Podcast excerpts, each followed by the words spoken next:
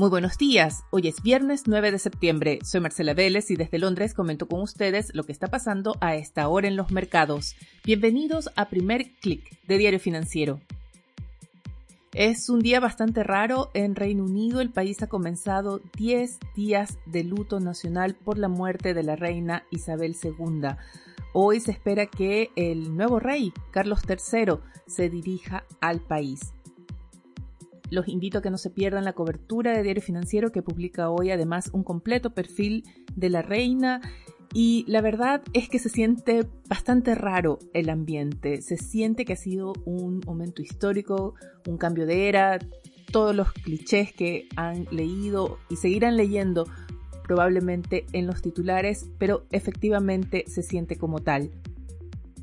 Pero no todos están de luto, y los mercados continúan con la acción y la verdad es que llama la atención la intensa jornada que ha habido hasta ahora en el mercado europeo. Hay mucho movimiento en el mercado cambiario, estamos viendo un cambio de dirección en el dólar y este es el hecho, este es el factor que está dominando al mercado hasta esta hora. La divisa estadounidense cae en torno a un 1% y vemos que esto está ayudando, por ejemplo, a los commodities. También estamos viendo, por ejemplo, que el euro recupera la paridad con el dólar. Vemos un salto en la libra esterlina. Lo mismo hace el yen japonés. Muy importante para la divisa japonesa fue una nueva intervención verbal de parte esta vez del emisor nipón y en general hay una recuperación de las otras monedas frente al dólar y se podría decir que hay un ambiente de renovado apetito por el riesgo en el mercado. Veamos qué está pasando en cada región. En Asia el índice regional sube 1,76%. Lo hace impulsado por las acciones chinas que vieron un nuevo empuje gracias a una cifra de inflación menor a la esperada en ese país. El IPC de China se contrajo 0,1% en agosto, se esperaba un alza de 0,2% y este resultado quita presión sobre el Banco Central de China para un ajuste monetario, permite que se amplíen las medidas de estímulo y eso es al menos lo que está leyendo el mercado. Se refleja también en el cobre, esto es muy importante para el mercado cambiario chileno. El cobre busca un repunte en la bolsa de Londres, sube a esta hora 1,7%, ha recortado en algo sus avances, sin embargo, se mantiene en camino de cerrar una semana al alza, una de sus mejores semanas, explica Reuters, en seis semanas. Vayamos ahora a Europa, donde vemos también alzas generalizadas. El Stoxx 600 avanza 1,4%, también ha recortado en algo sus avances, pero en lo general el ambiente es bastante positivo, a pesar de los comentarios sobre el Banco Central Europeo. Ayer el emisor elevó la tasa de interés en 75 puntos base, tal como esperaba el mercado fue un alza histórica, pero muy importante son los comentarios que apuntan a que en su próxima reunión optaría por un alza similar. El discurso de diferentes miembros del BCE apuntan a que esperan ponerse al día en el combate contra la inflación a través del alza de tasas. Las alzas en las bolsas, sin embargo, se atribuyen a puntos de entrada atractivos en el precio de las acciones, pero también se atribuyen a cierto optimismo respecto a las medidas de estímulo, a las medidas de subsidios que están anunciando los gobiernos europeos para hacer frente a la crisis energética, también a esa reunión que tienen hoy los ministros de finanzas de la Unión Europea en la que se espera se anuncie algún tipo de intervención para ayudar a controlar los precios de la energía, evitar racionamientos y también evitar una recesión más grave de la que ya se proyecta en esta región. También se atribuye al optimismo de una intervención a tiempo que evite una recesión mayor a la esperada a las alzas que estamos viendo hoy en Estados Unidos. Vemos que los futuros del Nasdaq suben ya 1%, los futuros del S&P 500 avanzan 0,89% y se apunta a ese discurso de Jerome Powell ayer en que aseguró que se puede controlar la inflación sin provocar costos sociales muy altos. De repente parece que el mercado quiere creer en esa promesa de soft landing de Jerome Powell. Por lo pronto se espera que el Banco Central estadounidense sigue con su ajuste, ha sido bastante claro en su tono hawkish y se espera ahora que apueste por un alza de 75 puntos base en su reunión del 20-21 de septiembre. La inflación y el ajuste monetario también son los temas que seguirán dominando el mercado local. Y ese es uno de los temas que abordamos con Juan Carlos Spencer, gerente general de la Bolsa Electrónica de Chile, quien nos acompañó para nuestro especial de esta semana. Los invito a que escuchen nuestra conversación en que abordamos cuál es el ambiente que se respira en el mercado chileno tras el resultado del plebiscito de salida, qué expectativas hay en torno a las reformas que ahora tiene que negociar el gobierno de Gabriel Boric, la preocupación que hay por los impuestos que van a afectar directamente al mercado financiero, por el impacto que la reforma provisional podría también tener en la profundidad del mercado financiero y sobre todo esa alerta que genera una inflación más persistente de lo esperado. Los invito a escuchar nuestra conversación. Como participante del mercado, ¿cómo has vivido esta semana post plebiscito? ¿Cómo has visto la reacción del mercado ¿Y cómo esperas que continúe hacia la próxima semana?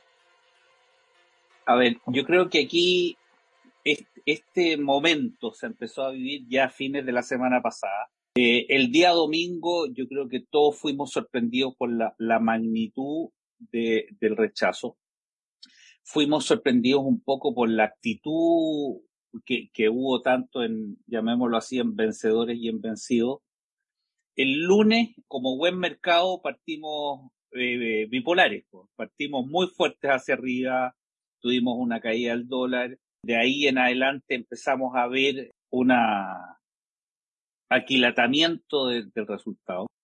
Yo te diría, es más, los dos últimos días hemos visto una caída de la bolsa.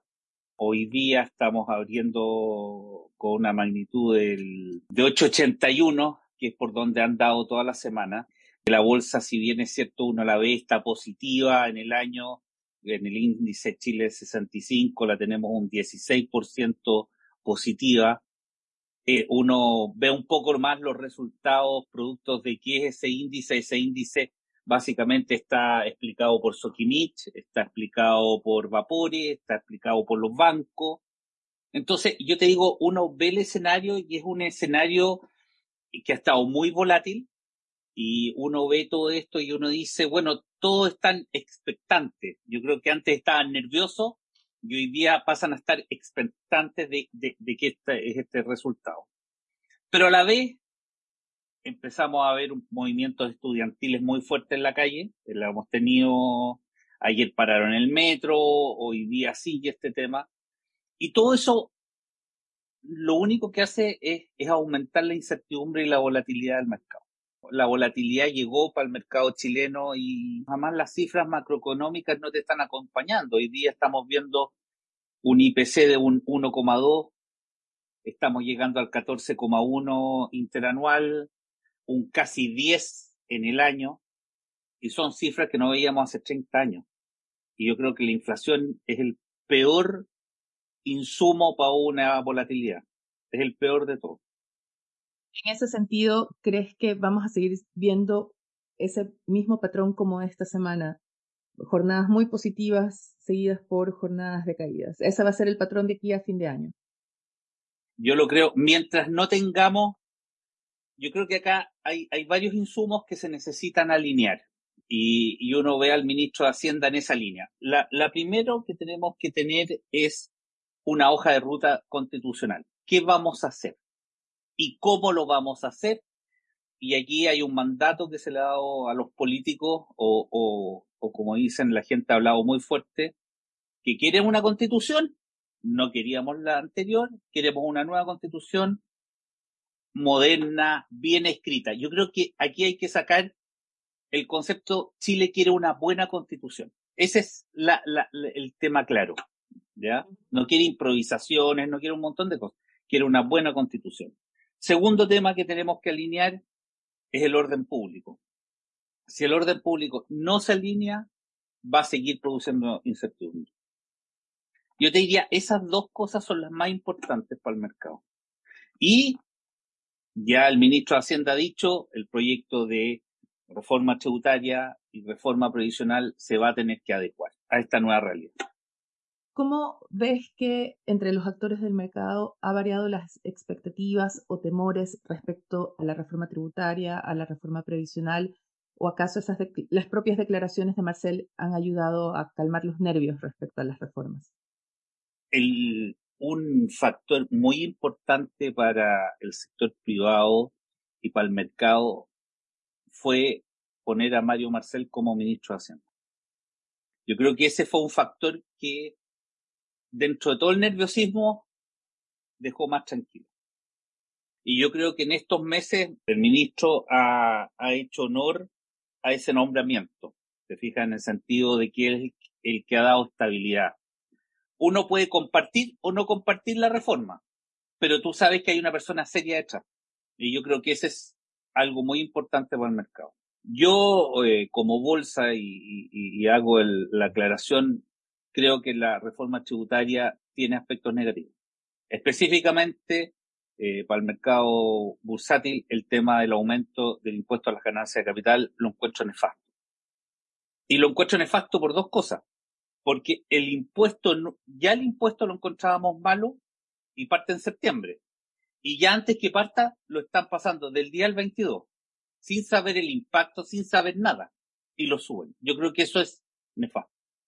Y estoy absolutamente en contra. Yo creo que hay temas de los impuestos a las ganancias, a, los fondos de inversión. Yo creo que hay temas de el mal llamado impuesto al, a la riqueza, que son muy negativos. Chile tiene desafíos futuros y tenemos que financiarlo. Y lamentablemente esto se financia con impuestos. Veamos cómo no perjudicar el crecimiento con una carga adecuada tributaria. Y la, la reforma a, pensiones es la que más me preocupa por el impacto en el mercado de capitales. El mercado de capitales con los retiros se vio muy afectado, muy, muy afectado en, en, en, el tema de las emisiones de, de bonos. ¿puedes recordar, la magnitud del impacto en la profundidad del mercado? Más, más que la cifra, te voy a decir hechos concretos. El mercado para deuda de largo plazo se secó. O sea, no hubieron emisiones, todos vimos qué pasó con los créditos hipotecarios, que yo creo que es una cosa muy, muy sensible. Y es que pasó de créditos hipotecarios financiados en el 80 a 30 años, a que era difícil a 20, que la gente vivió un, un, un decir, le aumentaron los requisitos. Aparte de todo eso, tienes el aumento de la UEF. Entonces, todas esas cosas te enturbian el, el, el tema el impacto de la reforma tributaria y el pasar de un modelo de capitalización individual a uno de reparto o a uno mixto no es trivial para los chilenos. Soy absolutamente contrario a los repartos. Lo único bueno que tuvieron los repartos es que rompieron muchos mitos. Que la plata no estaba, que la plata no era de uno, que la plata era de los empresarios, un montón de cosas que eran ensuciar un modelo. La gente retiró su plata y se dio cuenta que la tenía. Y yo creo que eso lo valoró profundamente. Y eso era que, aparte de eso, que era heredable. Un montón de cosas, mitos, que te decían, no, si tú te mueres, la plata se queda en la FP. Mentira. ¿Te fijas? Pero ¿qué es lo que ocurre? Viene el tema de qué va a pasar con este nuevo 6%. Y yo creo que eso es bastante duro en que la gente entienda que ese 6% no va a ser de él. Puede que ese 6% no le toque nada. Puede que ese 6% no esté afecto al tope imponible. O sea, que no tenga límite. Y yo creo que todas esas cosas también te enturbian. Yo creo que la discusión que viene es bastante profunda ojalá se hagan las cosas bien. A mí lo que más me preocupa es que el daño en el mercado, el mercado capital chileno es producto de, una serie de medidas fomentando el ahorro. Y yo lo que me doy cuenta es que destruir eso es muy fácil. Y tenemos que pensar una cosa que es eh, eh, muy importante. Chile no es un país rico. Chile es un país ordenado, que ha tenido un gran activo, que es una institucionalidad, reglas del juego claro, atracción de la inversión a este país. Con eso hemos tenido una libreta de ahorro muy buena. Pero no somos ricos. Cualquier cambio tenemos que ver cómo lo hacemos, cómo lo financiamos. ¿Te diga? Pero en ese sentido, pensando que todavía tenemos esa discusión pendiente, si tuvieras que poner un, en la balanza el nivel de nerviosismo e incertidumbre que había en el mercado previo al plebiscito, ahora dirías que bajó de un 10 a qué número? Si es que estaba en 10, puede que haya estado en menos, me estoy inventando. Oye, supongamos que estuvieran 10. ¿Estaremos en 5? Ah, tanto. Sí. Porque mira, tú enfrentabas a un país polarizado, que si se ganaba, el que ganaba ganaba por poco. Cuando a ti te dicen dos, más o menos, ¿ah? dos tercios del país está de acuerdo en que era una mala constitución, es la gran mayoría. Eso te da una base de una racionalización. Chile siempre ha sido un país de tercios, el tercio de la izquierda, el tercio del centro y el tercio de la derecha. Entonces tú tenés que dos tercios dicen no, y esos dos tercios no son ni de derecha solamente. Están, hay, hay factores estabilizadores en el medio, ¿te fijas? El ánimo de, de, del sector financiero el día lunes fue totalmente distinto. Puede que las cifras no te lo muestren, la bolsa, puede que esté bajando, puede que eso, o el dólar, pero el ánimo en general es distinto. Ahora, ¿cómo hacer que ese ánimo se traduzca en más inversión, en nuevas salidas, en emisiones de deuda? Es que ese ánimo va a depender del escenario global. Y es lo que estábamos hablando de nuevo. Cómo viene, se van a poner de acuerdo, cómo se van a poner de acuerdo, qué pasa con la reforma tributaria, qué pasa. Oye, ¿pueden alinearse todos los astros? Pongámonos en el mejor de los mundos.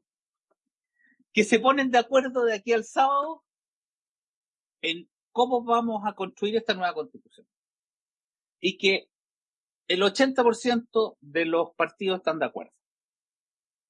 Supongamos que la reforma tributaria se alinea y sale bastante eh, más inocua de lo que está. Y que la reforma previsional se posterga un año su discusión. Mira lo que te estoy diciendo, no te estoy diciendo que la tenemos. Yo creo que se puede crear un ambiente súper positivo. En ese sentido, y considerando ya las proyecciones que tenemos, de, recibimos esta semana el nuevo IPOM, ¿Tienen ustedes también unas proyecciones optimistas para el IPSA como algunas de las que se publicaron tras el resultado del plebiscito que hablaban de el IPSA en 6.700 puntos, etcétera? la, la, bolsa se te va a ver muy eh, influida por tema de cómo estén los recursos naturales, especialmente el litio y el salitre por el lado Sukimich, que tiene un peso bastante grande en los indicadores.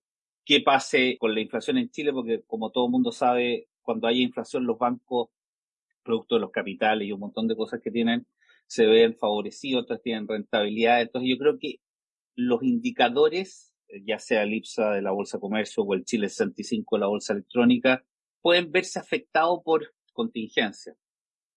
A mí el tema que más me preocupa es la inflación. Y tú ves que la inflación es un proyecto, un problema que está a nivel mundial. Pero, repito, Chile no es un país rico. Es distinto tener un problema de inflación con un país rico a un problema de inflación con un país ordenado. En ese escenario inflacionario y volátil, como has mencionado, mm. no te digo que le aconsejas a los demás cómo hacerlo, pero ¿cómo juegas tú la bolsa? Uy, eso es lo más difícil que hay. Yo creo que aquí hay que estar muy atento a la... A ver, en, en periodos de volatilidad, yo creo que lo primero es no tomar decisiones apresuradas. ¿Ya? Porque es lo mismo que cuando ganó el rechazo la bolsa se disparó, entonces todo el mundo parte a comprar acciones y todo el mundo, ¿cachai?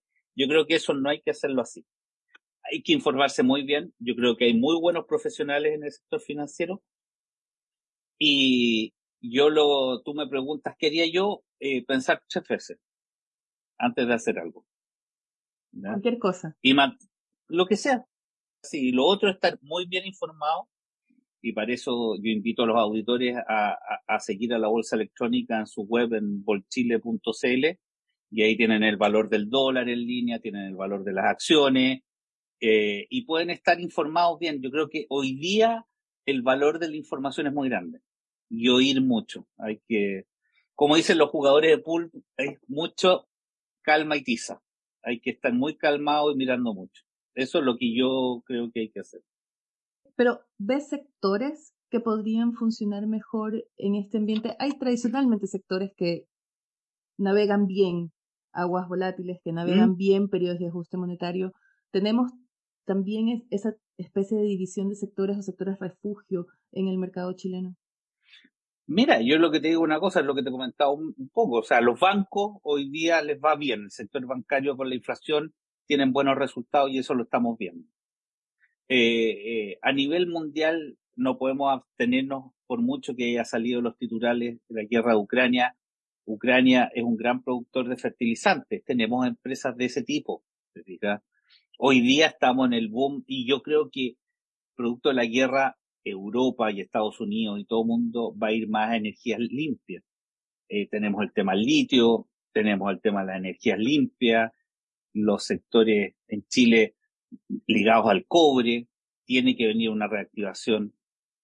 Y hay que ver un poco qué pasa con, con Chile, si logran contener la inflación. Yo creo que el IPOM, la, la presidenta del Banco Central, manifestó su preocupación de que esta inflación es muy rebelde.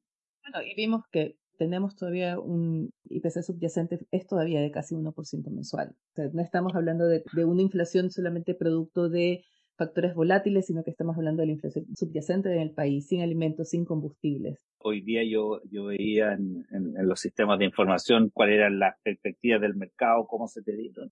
Sistemáticamente este año el mercado no le ha apuntado la inflación. Y eso es algo que también, eso también es algo que hay que mirar. ¿Qué nos está indicando eso? Nos está indicando que todos estamos superestimando. lo que dice la presidenta del Banco Central hoy día, que el, el, el es una inflación rebelde. Te diga que es, más allá de lo que uno cree. Ese término en inglés se habla del stick inflation, ¿no? Que, que, que se niega a, a bajar. Exactamente. Así es. ¿Por qué entonces podríamos, deberíamos esperar, como ha sido, fueron los comentarios ayer tras la publicación del IPOM, mm. esta idea de que estamos al final del ajuste monetario cuando todavía estamos viendo, la propia Rosana Costa dice que es una inflación rebelde. ¿Se está equivocando el mercado en esperar eso también? A ver, yo creo que el central mandó una señal muy fuerte con la última subida de la tasa, porque fue más fuerte que lo que todos creían. Sí, 100 puntos. Y yo creo que esa cosa es algo que te está dando una tendencia, en que el central va a hacer lo que tiene que hacer. Sea, él va a cumplir su mandato. Entonces, por eso te digo, una cosa es lo que dice el que el a uno yo creo que el, el, el, ser humano es bastante positivo. Entonces, trata de decir, estamos en la final del túnel. Te diga, yo no lo sé. Las expectativas para el próximo año también subieron. ¿Te acuerdas que se hablaba de una inflación más controlada, entonces ya está un punto más arriba. Entonces, todo eso te dice que, y el central, acuérdate que se maneja mucho con señales. Los bancos centrales a nivel mundial se manejan con señales, entonces de repente manda una señal de dureza para que el sector privado, el, el mercado se ajuste, diciendo, oye, esta cuestión van en serio, ¿te fijas?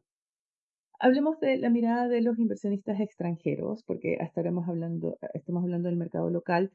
Y no consideras, porque no lo mencionaste entre los factores de riesgo, pero no consideras que también una versión de riesgo global, producto del ajuste monetario de la Fed, también da un golpe al mercado local en términos de capitales que llegan, o más bien que se retiran del país. Mm.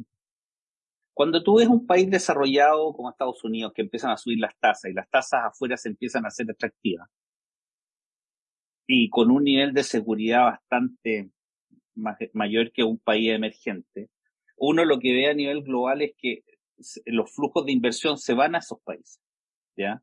O sea, se, vuelve más atractivo Estados Unidos, ¿te fijas? La bolsa americana, si bien es cierto, ha subido, también ha tenido ajustes producto de toda esta inflación, entonces se empiezan a abrir brechas competitivas en el mercado capital. Y estas brechas lo que hacen es un, un, un, un cambio de tendencia de los emergentes a los desarrollados. ¿Te fijas? Y yo creo que eso puede empezar a pasar en Chile y, y en los emergentes. O sea, que veamos que empiezan a tirar menos flujo a, estos mercados porque se ven más afectados, ¿te fijas? Y porque tenemos inestabilidad. Además, mira la región. Tienes una tendencia política en la región. Tienes Brasil, que es el, llamemos el, el, gran país, el gran continente dentro de nuestro continente, en que depende si sale un sector o el otro, puede cambiar el flujo. ¿Te fijas?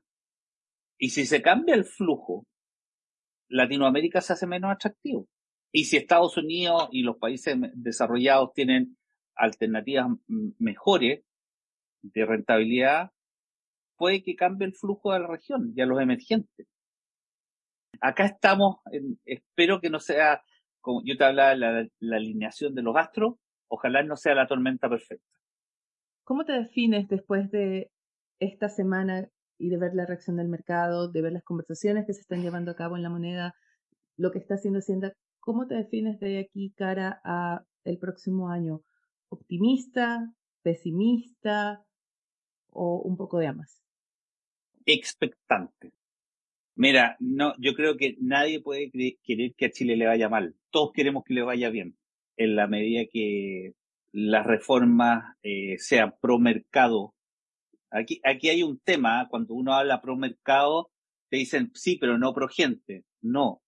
Yo creo que cuando el mercado está bien, el mercado no es solo el mercado financiero, es el mercado global de Chile. Estamos todos mejores. ¿ya? Y yo creo que eso es muy importante. Todos queremos mejores pensiones, todos queremos mejores salud, mejor educación. El punto es, como te decía, somos un país ordenado que tenemos que hacerlo gradualmente. Y yo creo que eso fue un poco el mensaje de, de, esta, de este lunes. Que no a cualquier costo. Un, un punto importante es esa conexión o esa entender ese vínculo que al final el mercado somos todos, no son solamente grandes empresas o grandes empresarios, sino que influye, por ejemplo, lo que vimos con el retiro de los fondos previsionales, el impacto que tuvo en los créditos hipotecarios, el, impacto que ha tenido en la inflación también, ¿no? Así que creo que es importante recordar es, eso que mencionas. Y ya antes de terminar, quiero ir a un tema más institucional que no lo quiero dejar de tocar, y es el proceso de interconexión. ¿Qué avances ha habido después de la emisión de esa normativa? A ver, el, el, proceso de interconexión, Marcela, es un proceso que ha tomado mucho tiempo en Chile. Nosotros lo, lo llevamos mucho tiempo fomentando.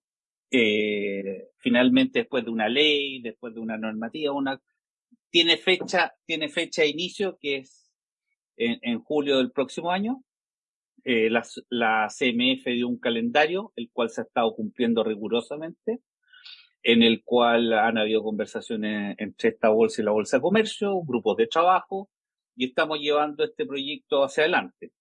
Nosotros estamos muy, muy expectantes y muy motivados, y yo creo que como bolsa y, mercado tenemos la obligación de hacer las cosas bien y hacerlas en forma, en tiempo y en forma, y vamos para allá, ¿ya?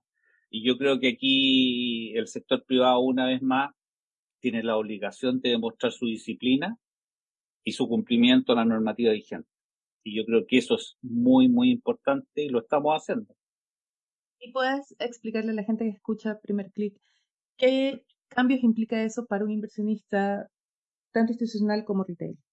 Lo más importante aquí es, que se logra una democratización absoluta del mercado bursátil en el sentido de decir cualquier orden, ya sea de un institucional o de tuya, Marcela, se le garantiza que siempre se va a hacer al mejor precio vigente, independiente de donde esté la oferta. ¿Qué quiere decir eso? Si tú pones una orden y la mejor oferta está en la bolsa, ingresa a través de la bolsa electrónica y la mejor precio eh, está en la bolsa de comercio, se va a cerrar a ese precio. Y tú vas a poder optar a esa oferta. O si es al revés, que está el mejor precio en la bolsa electrónica ingresa una oferta por la bolsa de comercio, se va a hacer al mejor precio de mercado. Y yo creo que eso es algo que es muy, muy importante. Y es lo que lograron las bolsas americanas. Esto es un símil al mercado americano, ¿te fijas? En que cualquier inversionista opta siempre al mejor precio del mercado, independiente de donde esté. Como siempre, espero que este especial les resulte interesante. Quiero destacar un punto y es el del Banco Central. Ayer ya conocimos la cifra de inflación de agosto y Diario Financiero recoge la reacción del mercado a esa inflación de 14,1% que se reportó ayer. Según Diario Financiero, el mercado cree que habría alcanzado ya su pic en ese nivel, pero muy importante es que ahora no se descartan más alzas de tasas de parte del Banco Central. Esto es un cambio respecto a las expectativas que había de que quizás ya se habría llegado al fin del ciclo de alzas de tasas. Lo más importante que hay que destacar es que el escenario está abierto. Si la inflación continúa siendo persistente, el Banco Central tendrá que actuar. Y hay que recordar ese factor que ya hemos comentado en días anteriores y es el déficit de cuenta corriente y la importancia que juega en el tipo de cambio y con ello también en la inflación. Así que usando las propias palabras de Juan Carlos, esperemos que el mercado chileno logre ver a todos los astros alineados y no enfrente una tormenta perfecta. Para ello serán claves las reformas que tramita el presidente Gabriel Boric y The Economist le dedica un análisis a su gobierno en su edición de esta semana. Coloco el link en el newsletter que acompaña a este podcast, pero quiero resumir la idea central del análisis que apunta a la debilidad con que quedó el gobierno de Gabriel Boric tras el resultado del plebiscito, la moderación que tendrá que aplicar a las reformas, lo difícil que le será sacar adelante su agenda y el rol central que jugarán sus nuevos socios de la centroizquierda, los socios socialdemócratas, en sacarlo adelante. Antes de despedirme, quiero comentar con ustedes los titulares en la portada de Diario Financiero de hoy. El tema principal es para el aumento de la deuda de las ISAPRES con las clínicas, que sube 37% y ya los médicos alertan de un retraso en la cadena de pagos.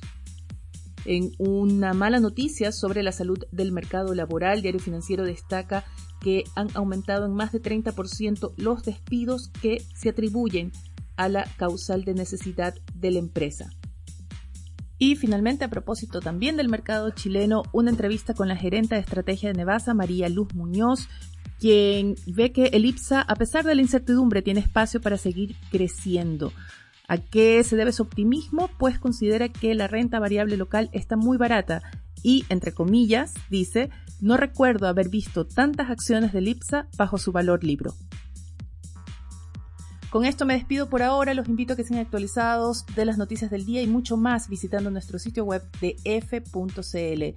Recuerden que pueden escribirme con sus sugerencias de temas, con sus ideas, con sus comentarios a través de mi cuenta de Twitter arroba Marcela Vélez o a través de mi correo electrónico mveles arroba Y también decirles que no se querrán perder la edición de este fin de semana de DF. Con esto me despido por ahora, les deseo que tengan un buen fin de semana. Nosotros nos reencontramos el lunes.